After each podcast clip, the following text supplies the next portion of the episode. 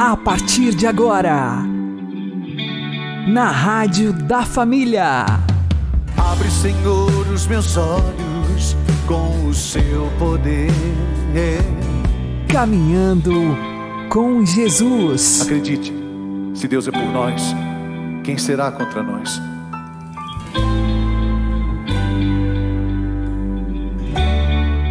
A paz esteja com você, meu querido irmão e minha querida irmã, ouvintes da Rádio Regional Esperança, e também aqueles que nos ouvem pelo YouTube e Spotify.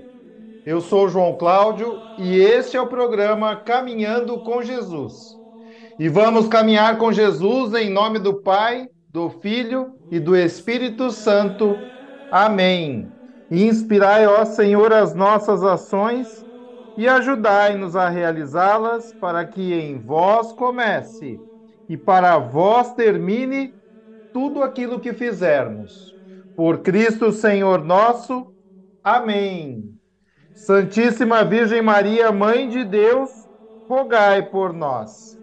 Castíssimo São José, patrono da Igreja, rogai por nós. Para termos um encontro pessoal com Jesus, nós precisamos sair do comodismo. Vamos aprender com o Padre Léo. Mas que coisa fantástica! Parece que Jesus não era muito delicado à primeira vista. Porque se tem um cego berrando lá, qual é seria a minha delicadeza? Eu, como uma pessoa delicada, por exemplo, fosse eu que tenho uma delicadeza que é uma coisa esplendorosa, o coice de um jumento é mais delicado que eu. Mas pensa bem, isso é eu. Agora tá, tá lá o ceguinho sentado lá na beira, com aquela capona enorme nas costas. Qual seria na lógica humana o procedimento correto de Jesus? Imagine se Jesus fosse um, um deputado em campanha política. O que ele iria fazer? Jesus iria até ele. Não é a lógica? Pensa comigo. O, o cego está lá, não sabe para onde ir, não está enxergando Jesus. Está lá sentado à beira, o texto situou. Eu comecei essa pregação dizendo que era um texto situado, que estava lá à beira do caminho, de Jericó para rumo de Jerusalém, Jesus seguia os discípulos, estava sentado à beira do caminho. À beira, craseado, é lá do lado ele estava, mendigando. Ele estava lá fazendo algo, mendigando. Bartimeu, que era cego, estava lá. A lógica é Jesus ir até ele. Quando a gente pensa numa pastoral assistencialista, é assim. Muitas assim, me desculpe, senhoras mães e senhores pais, muitos de vocês erraram e alguns estão errando até hoje na educação dos filhos. Fazendo aquilo que eles podem fazer. Amar não é você carregar no colo quem sabe andar. Quem sabe andar não deve ser carregado no colo, a não ser que esteja machucado. Amar é você empurrar a pessoa ou puxar. E muitas vezes a mal sem empurrar ela na beira da ribanceira para ver se ela pega resistência. Quantos de vocês estão fazendo todas as vontades do filho? O filho está lá e larga aquele prato de comida cheio. Cinco minutos depois ele pede da doninha, senhora dá. Depois não declara que não tem dinheiro para pagar tanta conta. Porque faz o que quer. Criança que hoje chega 10, 11 horas da noite, está lá assistindo televisão. Eu quero. Ah, se desligar, ele fica uma fera. O senhor aqui do assim, o senhor aqui do assim. Eu não tenho dó, não, não tem pena nenhum. Jesus não alimenta o comodismo. Se você quer um encontro com Jesus, se você quer ver Jesus, saia do seu comodismo porque se Jesus fosse lá na beira do caminho, passar a mão na cabeça do cego, o cego ia se conformar, inclusive ia ficar muito feliz de ser cego, ia dizer: ai, foi por Deus que aconteceu essa desgraça comigo, porque se eu não fosse cego, Jesus não tinha saído do meio daquela multidão e veio até eu, ai, eu fiquei tão feliz da vida, e ele ia esquecer que ele queria era ser curado. Ele ia gostar da cegueira, como alguns de nós gostamos da cegueira. Tem muita gente aí que é doente porque gosta de estar doente, porque só quando está doente é que o marido dá atenção, a mulher dá atenção, o filho dá atenção, o médico dá atenção. Tem gente que vai no médico sabe que está precisando de atenção. Aí chega lá, o médico está naquele dia que ele também não dá atenção, ele passa lá. Por isso que toma remédio amanhã não sara nada. Se Jesus fosse até onde estava o cego, o cego estaria sentado lá até hoje, se ele tivesse morrido. Mas pode ter certeza, ele teria saído de lá, outro ocupado no lugar dele. Porque até os cegos estão loucos para tomar o lugar um do outro. Porque na sociedade a gente só vive repetindo as coisas. Esses dias eu falei com o Toshio, saímos daqui. Ah, o último dia que estava aqui. Saímos daqui, fomos para São Paulo. Quando chegamos em São Paulo, a marginal estava entupida lá trânsito que não andava. Daqui a pouco tinha um rapaz lá com um carrinho vendendo água, refrigerante. Dez metros para frente tinha outro igualzinho. Dez metros para frente outro igualzinho. Outro igualzinho. E assim, vê o sujeito fazer alguma coisa e começa a fazer igual. E nunca tem coragem de descobrir qual é a sua vocação. Porque você vive só repetindo, reproduzindo, remedando o que os outros fazem. Jesus não vai sustentar acomodados. Jesus não atende oração de gente acomodada. O que Jesus fala para esse cego à primeira vista parece uma insensibilidade. Olha no texto. Eu não quero, não quero inventar o texto, não. Jesus parou e disse: Chamai-o. Ainda falou para o povo que estava ali como quem diz, vocês que até agora mandou ele calar a boca, agora faça alguma coisa. Você que a vida inteira você viveu levando os outros para o inferno, agora é hora de levar alguém para o céu. Chamai-o. Chamaram o cego, dizendo-lhe: Olha que palavra, coragem, levanta-te, ele te chama. Essa devia ser uma palavra de ordem para vocês que estão aí, meio no fundo do poço. Ah, eu estou muito deprimido, é? Coragem, levanta-te, ele te chama. Não foi o que Marta falou para Maria? O mestre está aí e te chama. Coragem, levanta-te. Olha que coisa, a ordem é para você se levantar.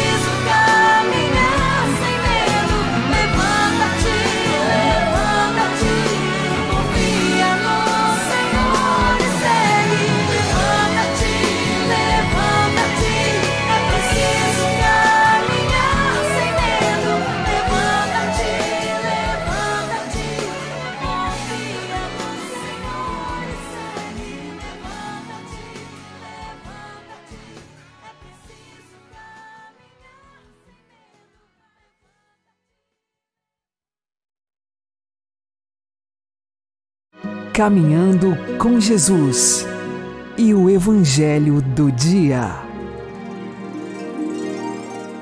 O Senhor esteja convosco, Ele está no meio de nós. Anúncio do Evangelho de Jesus Cristo segundo São Lucas. Glória a vós, Senhor. Naquele tempo, o Senhor escolheu outros setenta e dois discípulos e os enviou dois a dois na sua frente a toda cidade e lugar onde ele próprio devia ir.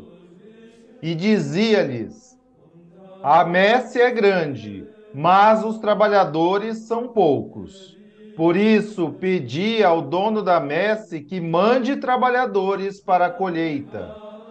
Eis que vos envio como cordeiros para o meio de lobos. Não leveis bolsa, nem sacola, nem sandálias, e não cumprimenteis ninguém pelo caminho. Em qualquer casa que entrardes, dizei primeiro: A paz esteja nesta casa. Se ali morar um amigo da paz, a vossa paz repousará sobre ele. Senão, ela voltará para vós. Permanecei naquela mesma casa, comei e bebei do que tiverem, porque o trabalhador merece o seu salário. Não passeis de casa em casa. Quando entrardes numa cidade e fordes bem recebido, comei do que vos servirem Curai os doentes que nela houver, e dizei ao povo: O reino de Deus está próximo de vós. Palavra da salvação.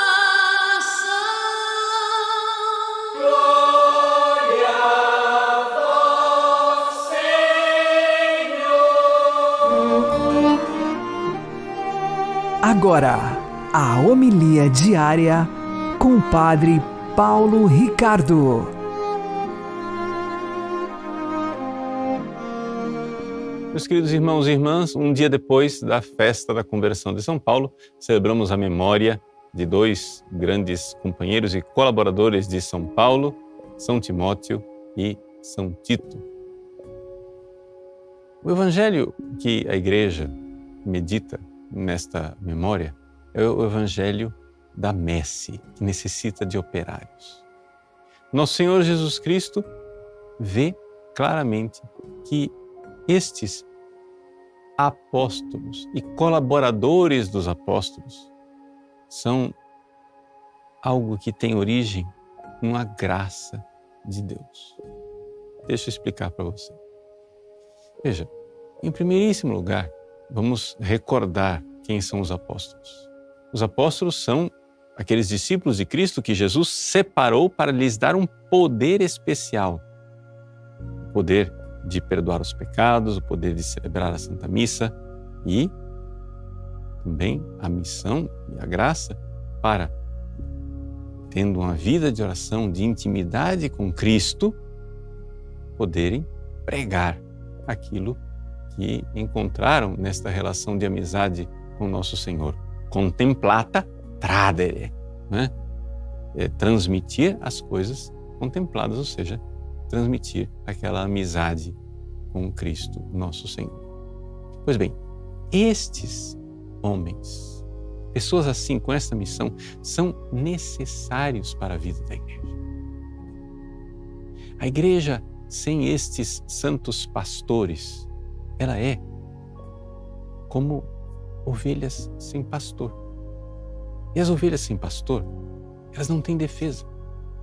Elas não têm quem leve para as pastagens verdejantes dos sacramentos, da palavra de Deus. Portanto, as ovelhas terminam morrendo de fome. Mas não somente. Não tem quem defenda as ovelhas de si mesmas. Por quê? Porque a ovelha é um animal desastrado. Se no meio de um rebanho uma ovelha se desprende e começa a ir na direção do abismo, a tendência do rebanho é seguir aquele mau exemplo e elas vão bobamente na mesma direção e se lançam no abismo.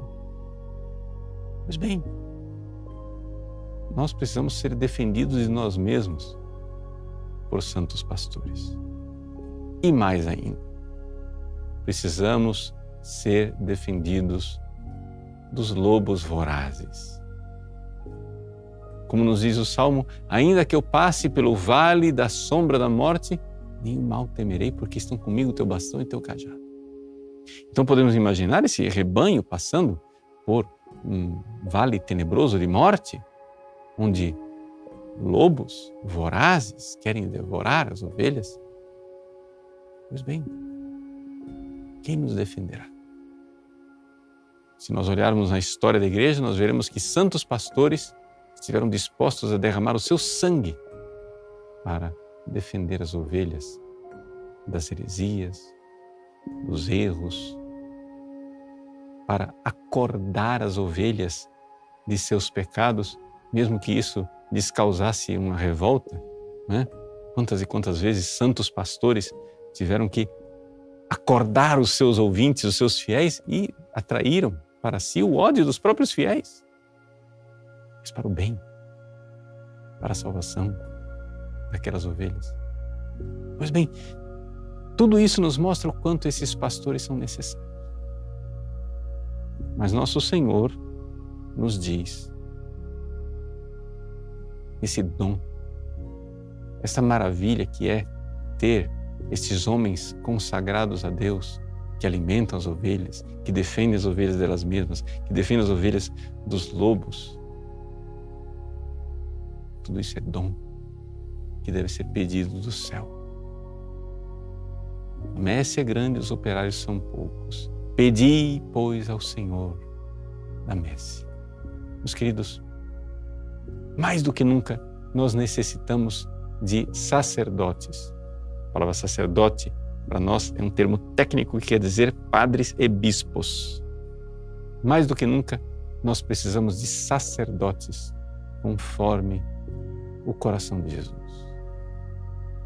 Assim como São Paulo não mediu esforços para conseguir estes colaboradores, para levá-los em viagem e ordenou estes homens como sucessores dos apóstolos e os deixou cuidando de dioceses, de lugares onde a comunidade cristã precisava de pastores, assim também nós.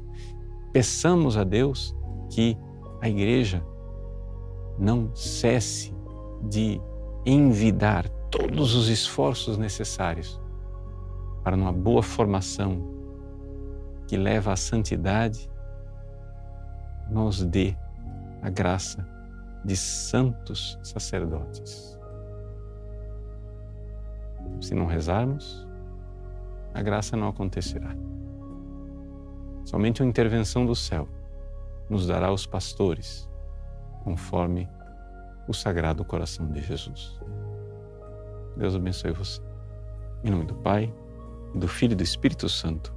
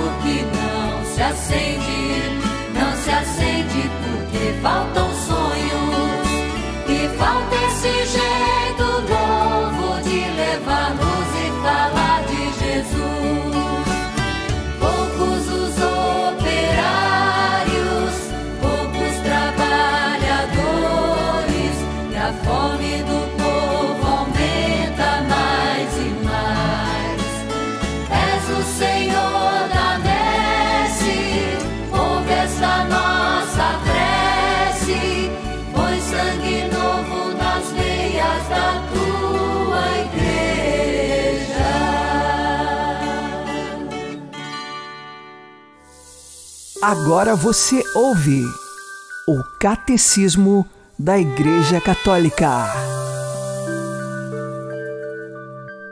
Qual o significado da palavra liturgia? Parágrafos 1069 e 1070.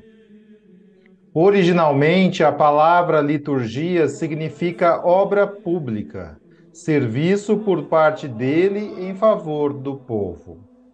Na tradição cristã, quer dizer que o povo de Deus toma parte na obra de Deus. Pela liturgia, Cristo, nosso redentor e sumo sacerdote, continua na sua igreja, com ela e por ela, a obra da nossa redenção. No Novo Testamento, a palavra liturgia é empregada para designar não somente a celebração do culto divino, mas também o anúncio do Evangelho e a caridade em ato. Em todas estas situações, trata-se do serviço de Deus e dos homens. Na celebração litúrgica, a Igreja é serva, a imagem do seu Senhor, o único liturgo, participando no seu sacerdócio, culto, profético, anúncio e real, serviço da caridade. Com razão se considera a liturgia como exercício da função sacerdotal de Jesus Cristo. Nela, mediante sinais sensíveis e no modo próprio de cada qual, significa-se e realiza-se a santificação dos homens e é exercido o culto público integral pelo corpo místico de Jesus Cristo isto é, pela cabeça e pelos membros. Portanto, qualquer celebração litúrgica, enquanto obra de Cristo sacerdote, é do seu corpo que é a Igreja. É ação sagrada por excelência e nenhuma outra ação da Igreja a iguala em eficácia com o mesmo título e no mesmo grau.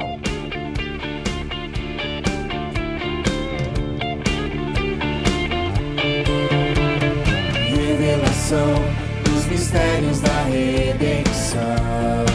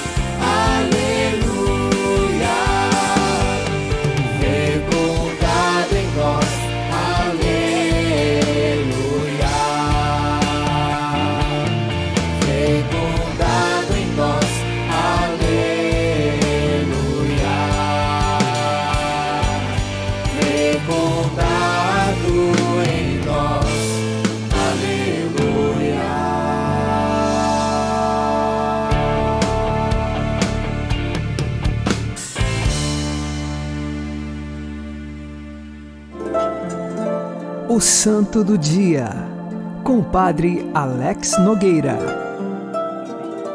No dia 26 de janeiro, a Igreja comemora São Timóteo e São Tito, estes dois que são bispos, sucessores dos apóstolos da Igreja primitiva.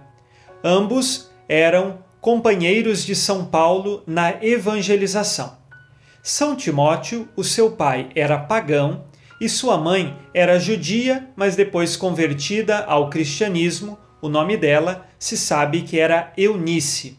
São Timóteo ajudou São Paulo na evangelização e também lhe foi confiado o cuidado da igreja de Éfeso.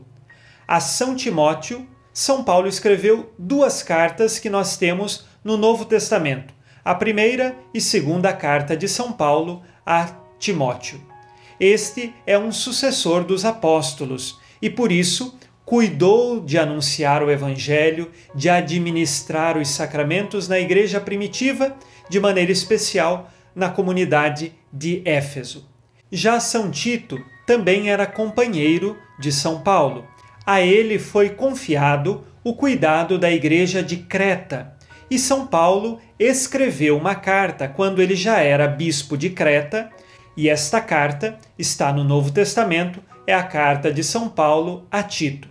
Tanto as cartas a São Timóteo quanto a carta a São Tito, elas falam dos elementos do mistério da igreja e também dos ministérios que são exercidos na igreja primitiva. Lembremos aqui que todo sucessor dos apóstolos é um bispo. Por isso, São Timóteo e São Tito são bispos e celebrados hoje no dia 26 de janeiro.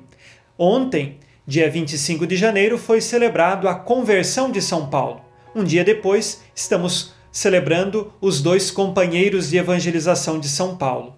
Ambos estão unidos espiritualmente a São Paulo, numa amizade espiritual e buscando juntos levar Jesus Cristo e cuidar da Igreja. Vamos juntos pedir agora a intercessão destes dois bispos da Igreja de Jesus Cristo que souberam anunciar o Evangelho com intrepidez e de coração totalmente aberto. Ambos morreram de morte natural. Não sabemos ao certo o ano e com quantos anos eles morreram. Fato é que serviram a Jesus Cristo. São Timóteo e São Tito, roguem por nós. Abençoe-vos Deus Todo-Poderoso, Pai e Filho e Espírito Santo. Amém. Fique na paz e na alegria que vem de Jesus.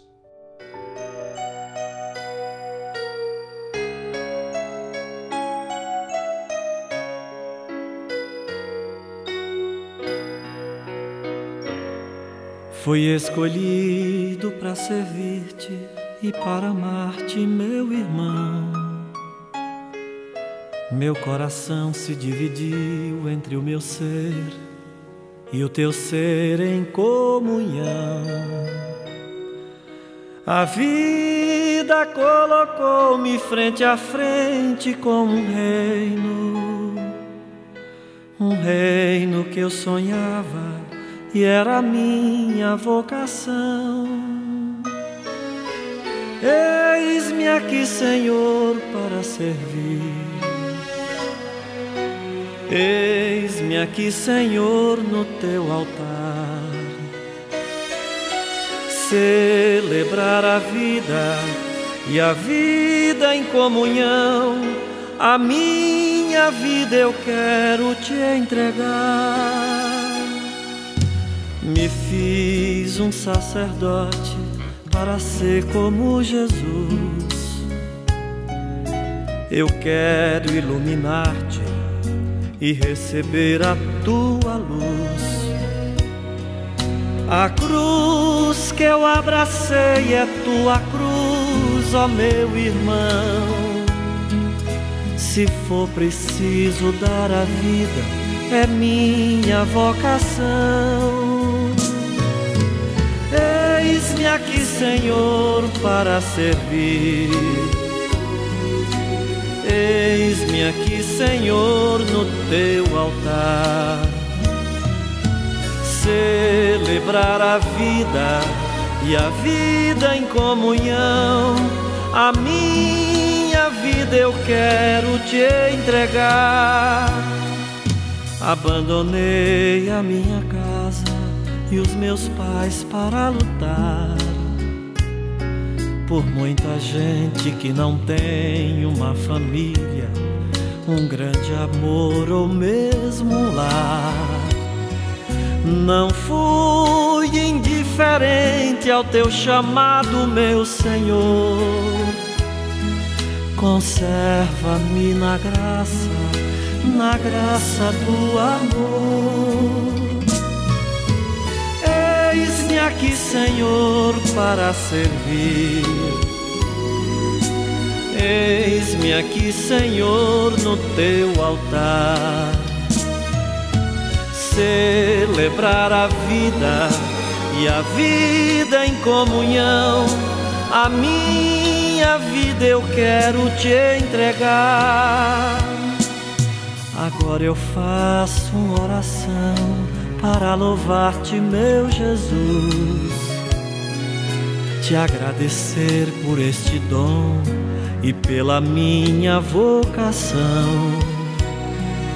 É impossível ser chamado e não te obedecer. Tu tens a minha vida e o meu ser em tuas mãos. Eis-me aqui, Senhor, para servir. Eis-me aqui, Senhor, no teu altar. Celebrar a vida e a vida em comunhão. A minha vida eu quero te entregar.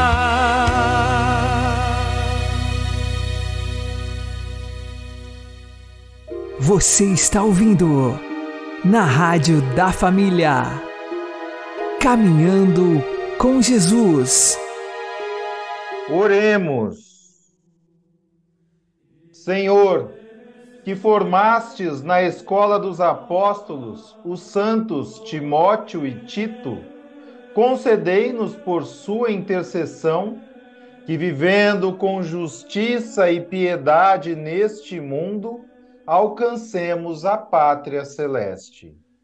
Por nosso Senhor Jesus Cristo, vosso Filho, que é Deus convosco na unidade do Espírito Santo. Amém.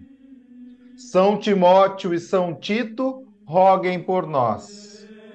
O Senhor nos abençoe, nos livre de todo mal e nos conduza à vida eterna. Amém. E que Maria e José nos conduzam pelas mãos para que continuemos caminhando com Jesus.